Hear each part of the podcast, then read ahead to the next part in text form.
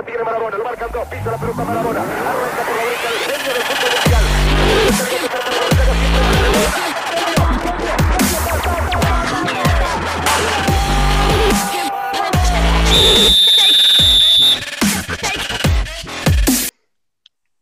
Olá a todos, bem-vindos a mais um programa de marketing do futebol. Eu sou Rui Tavares e hoje tenho o prazer enorme de ter como convidado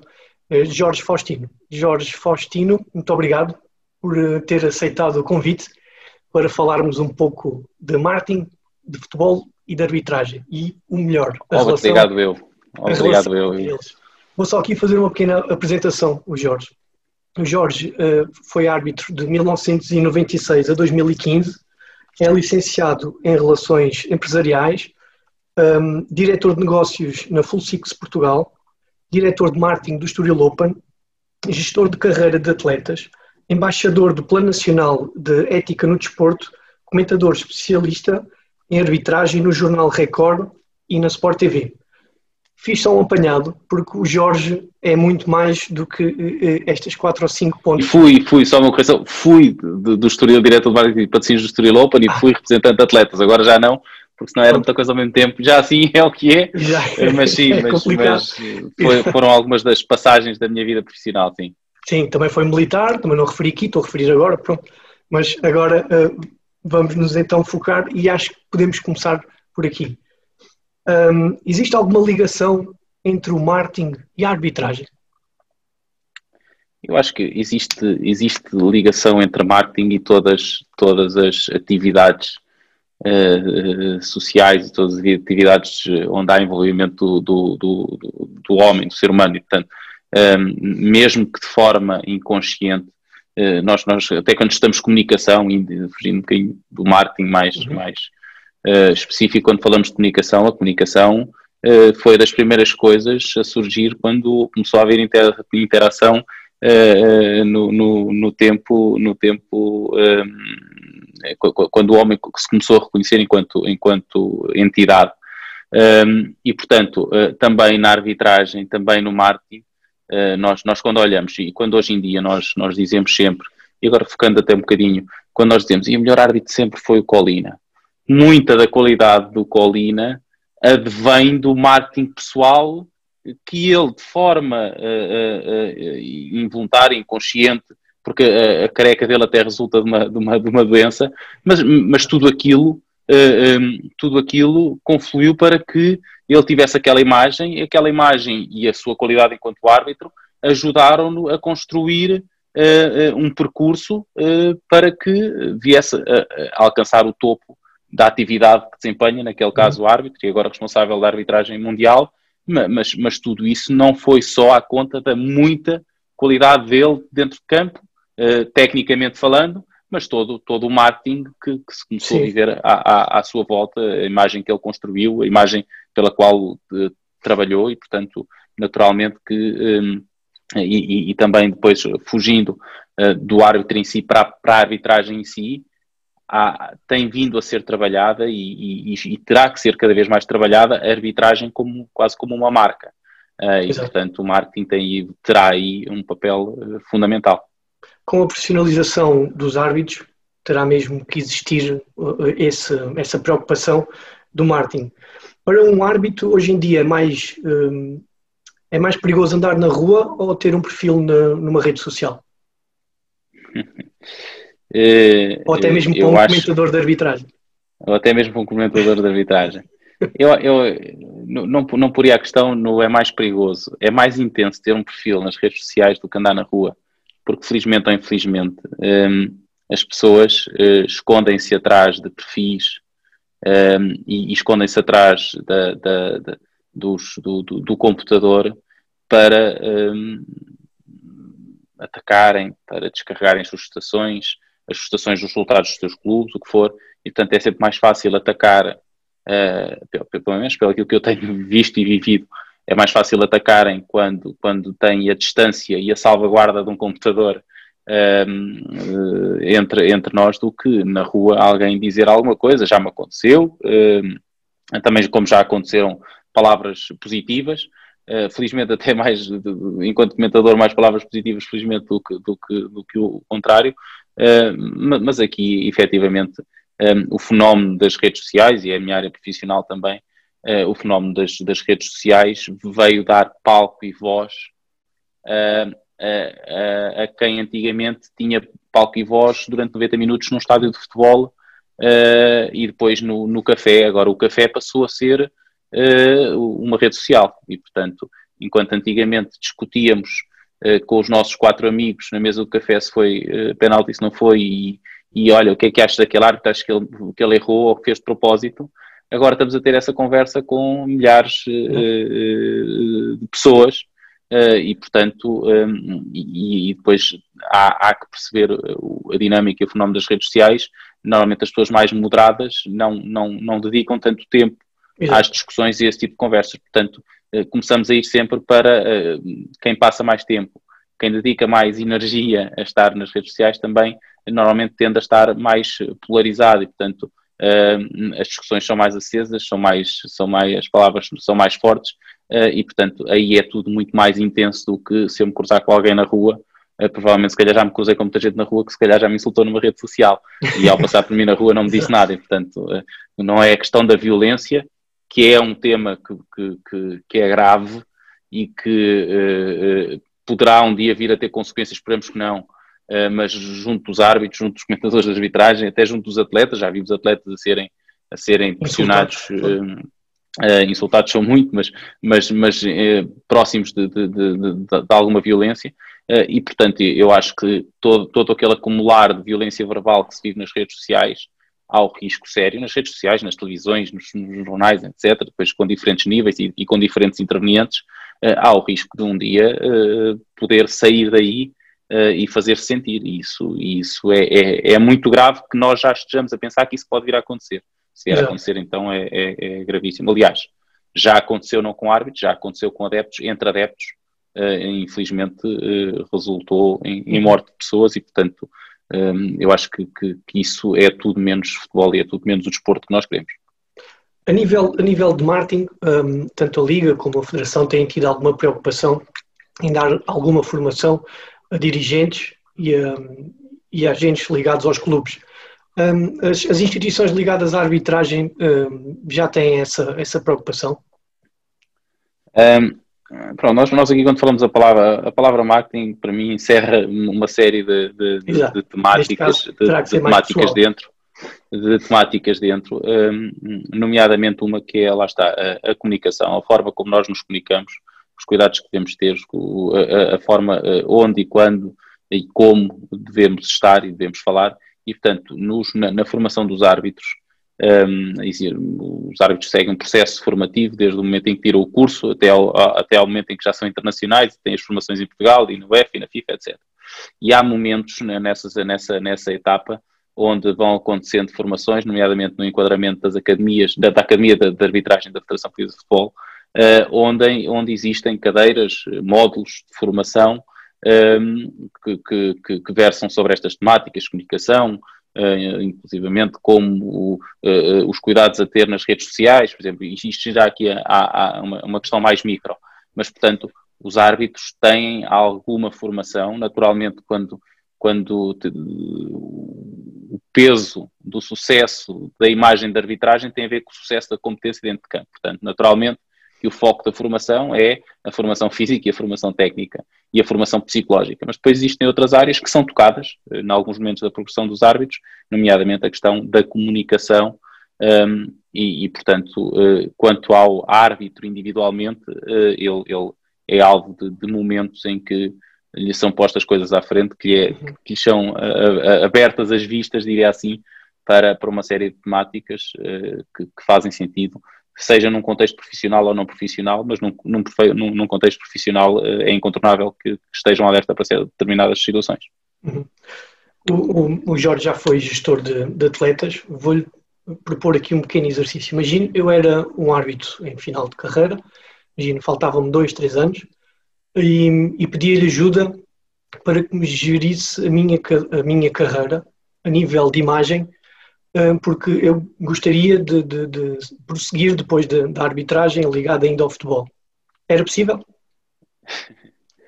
Eu acho, eu acho que tudo é possível agora. Uh, uh, uh, o, há dois anos um fim de carreira nós queremos gerir a nossa imagem, vamos um bocadinho tarde. Tarde, exato. Uh, porque, porque se andamos lá 10 anos no, ou 20 anos, se andamos 10 anos ao, ao mais alto nível, ou, só, ou se temos 20 anos ou 30 anos de, de arbitragem, como quando chegarmos aos 43, 44 anos de idade, já temos 20, 25 anos de, de, de arbitragem. Uh, não me parece que dois anos seja suficiente, se bem que no futebol, o que hoje é verdade, amanhã é mentira, aquelas coisas, mas em termos de construção de imagem, de credibilidade, nomeadamente numa área uh, e num agente desportivo que não tem nada em seu favor, e já, já contextualizo isto, é difícil a, a dois anos uh, conseguir ajudar, a, a, conseguir transformar a imagem. Agora, naturalmente, há sempre, há sempre uh, formas de, de, se posicionarem, de, de de, de, perceberem aquilo que querem fazer, de, da mesma forma que da, da, mesma forma como um jogador se deve preparar perto do fim de carreira ou, ou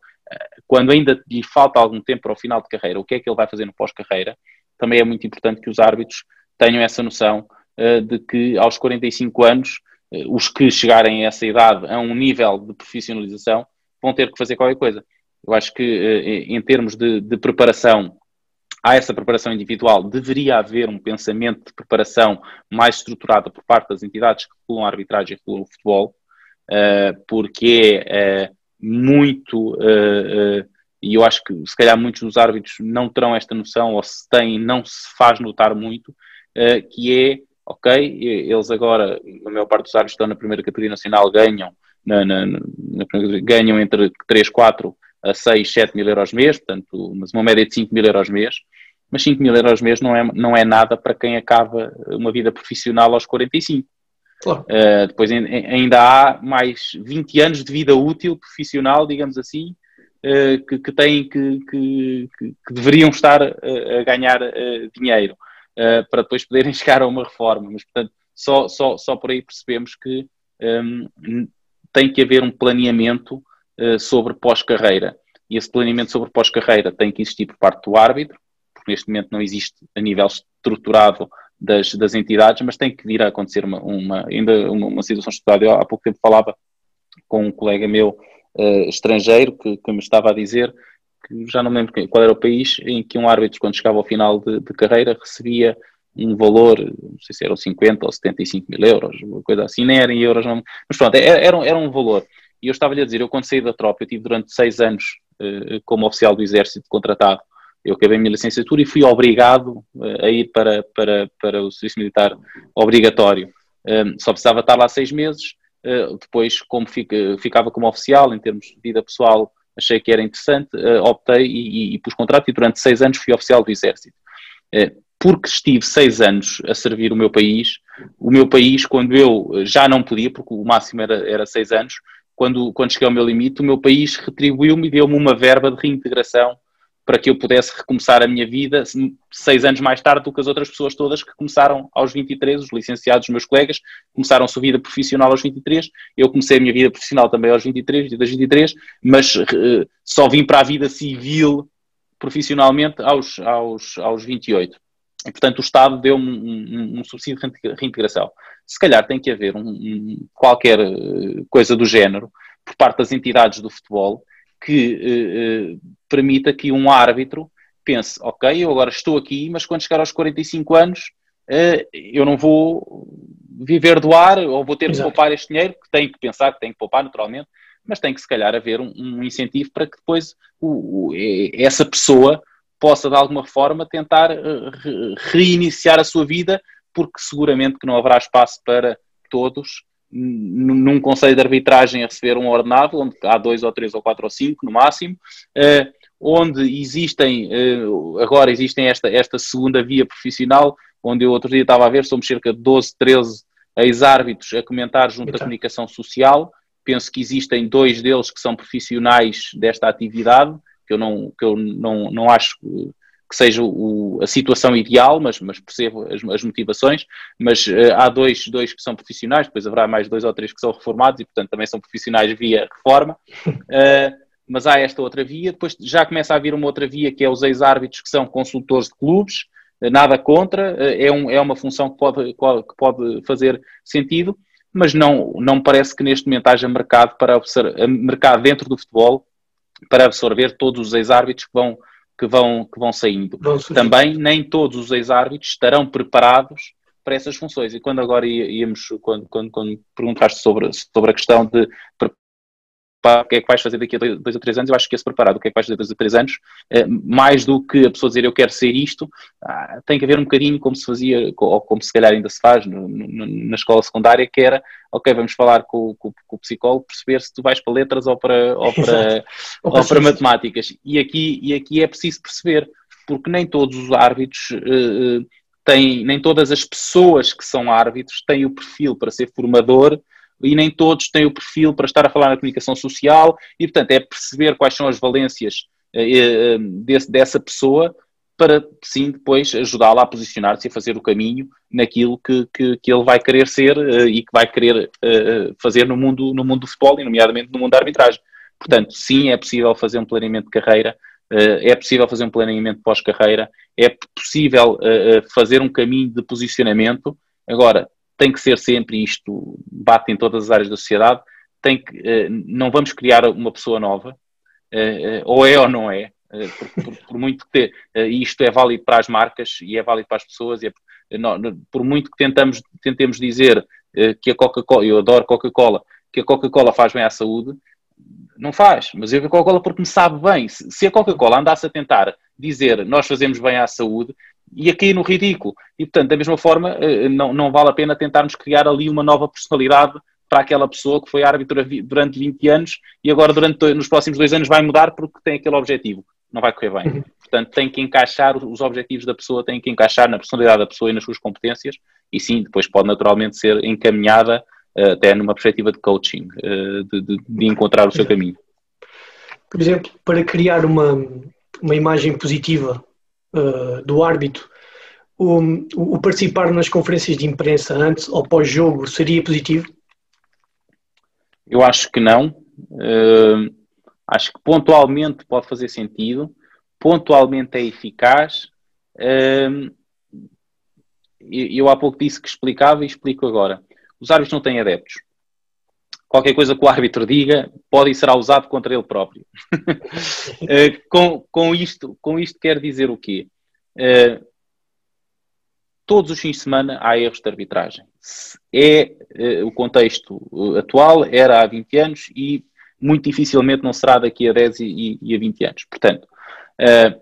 não vejo grande vantagem em que um árbitro chegue no final do jogo e venha dizer: Olhem, eu errei, agora já teve a ver nas imagens televisivas, eu errei. É, isso pode ser eficaz naquele grande jogo em que toda a gente fala e vem uma vez, e já aconteceu para aí umas cinco vezes que eu me lembro na história da, da arbitragem portuguesa, desde de, eu estou, estou, ligado à arbitragem há 25 anos, lembro de ter acontecido cinco vezes e, e naquele momento até serviu para alguma coisa, mas de resto não serviu para nada. O que eu quero dizer é, nós hoje em dia, e vamos olhar para quem tem adeptos e quem tem gente a apoiá-los, nós hoje em dia vemos a flash interview os treinadores têm, têm, têm muitas vezes mais alguma agenda, outros até têm um discurso uh, mais, mais próprio, mas os jogadores, uh, e não, não, não, não, querendo, não querendo tirar o mérito individual cada um deles, normalmente o discurso não varia muito. Aquilo é, ganha, ganhamos, o mérito é da equipa uh, e, e, portanto, queremos é ganhar o próximo jogo. Se perdemos, é perdemos, não, a culpa, a culpa foi de todos, não foi de nenhum em particular, mas já temos os olhos postos no próximo jogo e, portanto, e, portanto esses que até têm adeptos têm um discurso que não acrescenta muito, infelizmente, eh, porque também estão eh, as comunicações dos clubes e, eh, controlam hoje em dia e, portanto, também não dão grande margem. Parece-me que os árbitros também não iriam, que íamos ter todos os fins de semana três árbitros a dizer sim, falhei o penalti, agora que estive a ver as imagens, peço desculpa, ou, não, ou nem ia dizer peço desculpa, dizer, e depois num fim de semana iam dizer uma coisa, no outro fim de semana iam dizer uma coisa que não era bem parecido, num lance igual iam dizer uma coisa mais ou menos, iam ser atacados, já da outra vez disseram isto. Portanto, a comunicação da, arbitragem tem que ser muito bem gerida. Acho que deve ser gerida por parte de quem tem a responsabilidade de a gerir uh, uh, e não pelos árbitros. Os árbitros têm que ser, é, é, um plantel ao serviço de um clube, esse clube é a arbitragem, é a federação e é a liga. Uh, cabe ao, aos seus treinadores,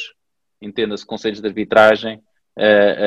comissões técnicas, se calhar fazer a comunicação da, da, da arbitragem, não acho que seja vantajoso, uh, com regularidade, vermos os árbitros a falar. Acho que, é, acho que é interessante e já, e já aconteceu recentemente árbitros virem falar, mas não é dos jogos haver um programa onde os árbitros estão a falar qual é, como é que eles olham para isto tudo, como é que eles veem as alterações às leis, como é que eles veem uh, contar a sua experiência, como é que é ir para o jogo, como é que é estar no jogo. Pronto, isso são, isto é, é, é, é lá está, é, é, isto sim é marketing uh, de, de, arbitragem, é a comunicação de arbitragem, que é mostrar o que, o que está para além daquele homem que falhou um penalti. É, é, é, mostrar que ele, que ele, que ele fica feliz uh, por acertar, que fica angustiado quando acha que errou, uh, e é humanizar o papel do árbitro e isso sim é fazer algo bom pela, pela arbitragem. E, portanto, um, árbitros a falarem e, e, a arbitragem ser transparente, sim. Conferências de imprensa não vejo vantagens uh, nenhumas ou quase nenhumas em acontecerem com a presença dos árbitros. Por exemplo, nós, uh, em relação a, a, programas, por exemplo, de política, temos comentadores de, de, de vários partidos afetos ao PS, ao PS, o PSD, o CDS, o Bloco, por aí fora. Um, temos também uh, comentadores uh, ou ex-jogadores a fazer o mesmo. Um, será que não só Portugal, mas todos, algum dia estão preparados, ou vamos estar preparados, para aceitar a simpatia de um árbitro por um clube? Um, no abstrato, sim, na prática, não. Nunca vamos estar preparados isto, para isso. Isto. Não, não. É, Por exemplo, nunca vamos conseguir generalizar, um programa, generalizar é sempre um programa com três comentadores ou três ex-árbitros que um assuma que foi do Sporting ou que é do Sporting, outro do Benfica e outro do Porto. Isso impossível isso um dia acontecer.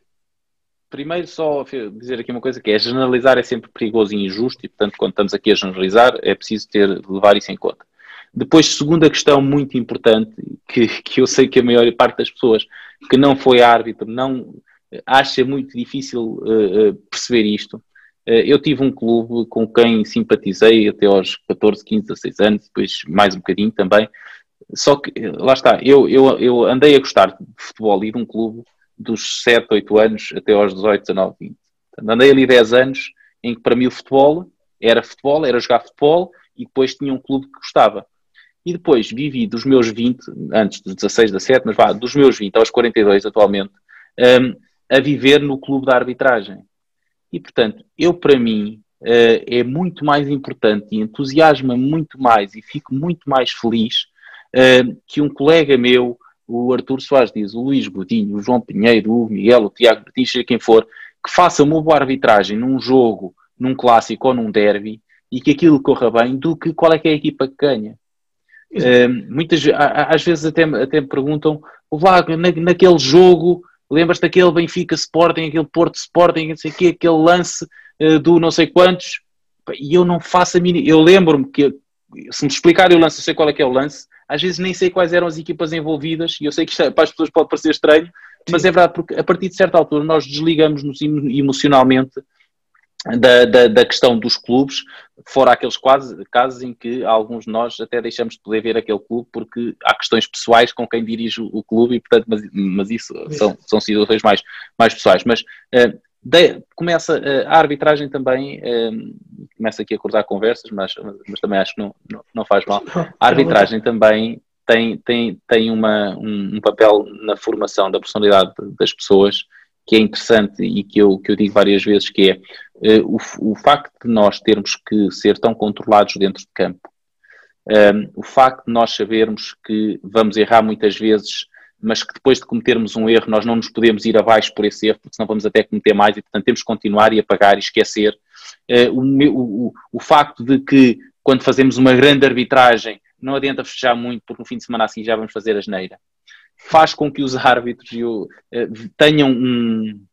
um, range, um, alcance de, de, de, diria que emocional mais curto do que as pessoas normais. Quero com isto dizer o quê?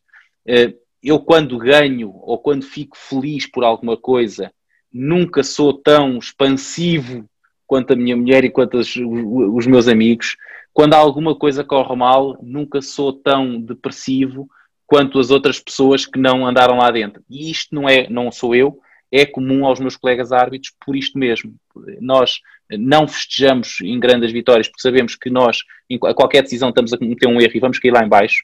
Não festejamos, uh, não, não, não somos tão expansivos nos momentos de alegria, porque também sabemos que eles vão, vão, vão ser ultrapassados. E, portanto, isto para dizer, e perdi-me aqui um bocadinho, lá está, eu, eu, eu saltei disse que ia começar a falar outra coisa, um, que, que a, arbitragem uh, e os árbitros estão tem a questão, um, a questão estava relacionada mesmo com os clubes, estava mesmo relacionada que seria como nos casos nos, dos programas políticos, se poderia existir da mesma forma com a arbitragem. Mas nos programas políticos, nós quando estamos a ver, exatamente, peço desculpa ter perdido aqui, quando, quando estamos a ver os programas políticos, eh, tendemos, ou eu vejo que há essa tendência, porque, e, e cola-se um bocadinho a arbitragem, para dizer, ah, este normalmente quando há um do PS, um a representar um do PSD, outro do PS, isso aqui é mais pacífico. Mas quando nós temos um, um, um, apenas um comentador que nós sabemos que vem da direita ou que vem da esquerda e que está a dar a sua opinião e que até pode ser uma opinião isenta, que é natural que seja, uh, as pessoas do outro, da outra facção dizem este gajo, ah, ele era lá do, é de direita ou é de esquerda, claro que ele está a dizer isto por, por isto e os árbitros vai ser sempre igual, que é, o, o árbitro comete o erro porque comete, ponto. uh, se as pessoas souberem que o Pedro Proença, porque se assumiu, ou porque o Duarte Gomes uma vez também disse que era do Benfica, uh, uh, quando eles dão a opinião, infelizmente as pessoas não percebem que eles estão a dar opinião técnica, que eles gostam disto, que gostamos de estudar as leis, que gostamos de as interpretar. Só que se não for de acordo com o que algumas pessoas acham que devia ser, vai ser sempre usado o argumento ele até é do Benfica, ele até é do Sporting, ele até é do Porto, e portanto acho que vai ser uh, sempre muito difícil o, o assumir publicamente do, do, gosto por um clube, porque vai, vão existir sempre pessoas, não devia ser assim, mas vão existir sempre pessoas que não conseguem perceber e não conseguem separar o que é que é o, o gostar do que é que é a atividade profissional, porque nós não metemos isso em causa. Uh, quer dizer, há algumas pessoas que põem em causa que o Ruben Amorim é do Benfica e, e, e, vai ser provavelmente campeão pelo Sporting, o Jorge Jesus que era do Sporting e que fez excelentes resultados pelo Benfica, uh, o, o, uma série de treinadores, uma série de jogadores que tiveram sucesso nos clubes e que claramente que, que gostavam de outros, mas passaram, alguns deles, uh, alguns momentos difíceis uh, uh, nessas, nessas situações, porque não tínhamos dúvidas que se o, se o Ruben Amorim, porque é um, é um, é um, um assunto que está, que está na moda, que se tivesse a ter maus resultados, teríamos muita gente do Sporting a atacar uh, o Ruben Amorim, porque ele é do Benfica e, portanto, é, Pronto, e portanto, quando estamos na modo baixo e se não temos adeptos, que é o caso da arbitragem, da arbitragem. serve para atacar. Será sempre muito complicado. Agora, Jorge, vou-lhe vou fazer a última questão. E agora, como profissional da, na área do negócio, na área do marketing, um, e tem um olho, entre aspas, clínico em relação a este assunto, gostava que me comentasse como vê o marketing, agora sim, na parte, para não estarmos a especificar nenhum clube, o marketing desenvolvido uh, pelos clubes em Portugal. Eu acho que, que, que os nossos clubes não. Eu acompanho QB, é, o, o, que se passa em Portugal e o que se passa uh, lá fora. E primeiro, um, um, eu acho que se deve dizer que nós não ficamos nada atrás do que é feito na maioria dos clubes, eh, nomeadamente dos clubes europeus, um, e portanto, eh, muito daquilo, aliás, grandes ideias eh, de, de, comunicação, de campanhas de marketing que, que surgiram em Portugal e foram exportadas uh, ou foram copiadas ou até ganharam prémios uh, e portanto um, eu acho uh, efetivamente que, que, em Portugal nós temos a área de marketing e de marketing esportivo tem excelentes profissionais uh, nem todos estão no futebol, outros estão noutras noutras, noutras entidades, noutras modalidades, nos comitês olímpicos, nas, nas outras federações, uh, em algumas marcas que apostam muito no desporto e, portanto, têm lá pessoas que percebem muito de marketing uh, desportivo. Uhum. Um, e, e, portanto, tendo excelentes profissionais, uh, é natural que as coisas aconteçam. E, portanto, eu diria que uh, não só, e, cada, e, e, o facto também do advento das redes sociais, a força que hoje em dia têm, permitem-nos perceber que existe um mundo para além do Benfica, Porto e Sporting, Exato. e Braga, uh, e, que temos, e que temos marcas, e quando digo marcas são clubes, uhum. marcas a fazer coisas muito interessantes ao nível da comunicação, ao nível da captação de patrocínios, ao nível da ativação de patrocínios, um, uh, ao nível do, do, do engagement e do, do, do envolvimento. Nós, se olharmos, se nós percebermos, Portugal é um, era há 10 anos, e portanto mérito também a quem o tem, há, há 10, 15 anos era um, era um país de três clubes, um, sendo que o Vitória, sempre o Vitória do Norte, o Vitória Sport Clube, o Vitória de Guimarães, uh, sempre teve uh, um, uns adeptos muito intensos, Famalicão é outros que têm adeptos intensos, próprio Braga, mas, mas eu lembro-me quando eu era mais jovem que eu sou de Pombal, a União de Leiria estava na primeira divisão e houve uma coisa que me marcou que foi uma vez a claque do União de Leiria mandar uma carta, o meu pai era, era, jornalista, mandar uma carta para o jornal a dizer nós estamos cá para apoiar a União de Leiria, com exceção do, do, do, da jornada em que o Sporting vier jogar a Leiria, que aí vamos apoiar o Sporting. E, portanto, eh, eu, eu ia dizer isto só por, para referir a questão do Braga. O Braga, colado ao sucesso desportivo que tem tido, fez um caminho nos últimos 10 anos, porque o Braga era, era, era o Braga sempre, quando o Benfica lá ia jogar, eh, era onde o Benfica, um bocadinho assim. E tem feito um caminho em termos de, de, de envolvimento com a comunidade, de envolvimento com os seus adeptos, envolvimento local. Uh, normalmente isto, naturalmente que isto não é, não é indissociável dos resultados esportivos que tem, que, que conseguiu, já chegou a uma, uma final da, da, da, Liga Europa, e, portanto, uh, mas conseguiu uh, através de um, de um, plano de comunicação, um plano de marketing, um plano desportivo também, uh, fazer, fazer algo que, que não era uh, expectável. Se há 10 anos nós disséssemos que existem clubes em Portugal com, com força em termos de massa de adeptos para além dos três ditos grandes, não íamos achar que era muito provável. E hoje em dia nós facilmente percebemos que existem outros clubes com uma massa adepta envolvida infelizmente agora não podem ir ao, ao, ao futebol, mas percebe-se nas redes sociais, percebe-se uh, no mundo da comunicação e, portanto, uh, estou a dar este exemplo como poderia dar outros. eu acho que temos em Portugal excelentes profissionais, temos excelentes assets, assets entenda-se marcas, marcas com qualidade esportiva que também depois permitem fazer bons trabalhos e, portanto, eu diria que nós em Portugal e com as marcas que apoiam o futebol, temos muitas marcas a apostar em futebol, o futebol é uma indústria muito poderosa em Portugal, em, em prejuízo, se calhar, até de outras modalidades. Eh, nós chegamos a outros países, Espanha aqui ao lado, onde existem, onde o basquete e o hockey e outras modalidades eh, não têm a dimensão do futebol, mas não estão assim tão longe, e nós em Portugal é futebol, futebol, futebol. Pronto, mas o facto de ser futebol, futebol, futebol, permita que também os melhores profissionais eh, estejam no futebol e isso vê-se. Um, depois tem, tem naturalmente resultados e um, concluindo esta questão, nós em Portugal os nossos clubes trabalham, daquilo que eu tenho acompanhado, trabalham muito bem uh, com estratégias above the line uh, eh, um, eh, e, e, também no, no digital uh, e, nas suas diferentes vertentes, acho que, que, fazem um excelente trabalho. Portanto, parabéns aos clubes que, que eu tenho feito e aos profissionais que estão envolvidos partilho da, da, mesma opinião. Também acho que é um trabalho muito positivo e que tende a crescer, até mesmo com a profissionalização dos departamentos de, de, de, vários clubes que há alguns anos atrás não tinham esse departamento muito estruturado e que com, com o passar do, do, do tempo e, e, vendo a importância que tem, têm estado a profissionalizar esses mesmos, esses mesmos departamentos. Resta-me agradecer, Jorge. Antes de, antes de fecharmos, e só porque essa, essa profissionalização e esse ganhar de competências e esse avolumar de competências dentro dos clubes eh, devia e tem que ser utilizado para o bem. E, Exato. portanto, uh, o, o a, a, forma como, e agora estamos aqui a falar de, dos departamentos de comunicação versus Sim. departamentos de marketing, uh, e eu digo isto muitas vezes, quando nós percebemos que dá 30 anos para cá ou dá 20 anos para cá, os árbitros são diferentes, os jogadores são diferentes, os treinadores, a maior parte são diferentes, e depois começamos a perceber que a maior parte dos dirigentes são os mesmos. Uh, quando, quando, nós, quando nós transpomos isto é? ao presidente, aos CEOs dos clubes,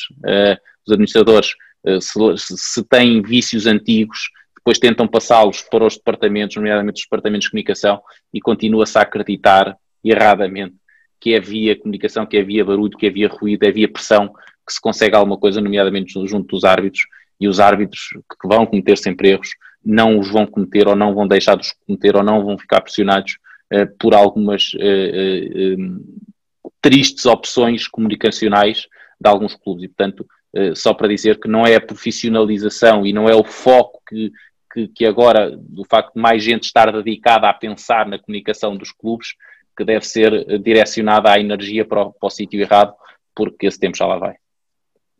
Obrigado, Jorge. Partilho mais uma vez. Acho que tem toda a razão. Resta-me agradecer a sua disponibilidade, o ter aceitado o convite. Para mim foi uma, uma grande honra uh, recebê-lo aqui e estarmos estes minutos à conversa. Uh, a todos lá em casa, obrigado por assistirem. Não percam o próximo programa, porque o futebol não vive só da bola. Obrigado.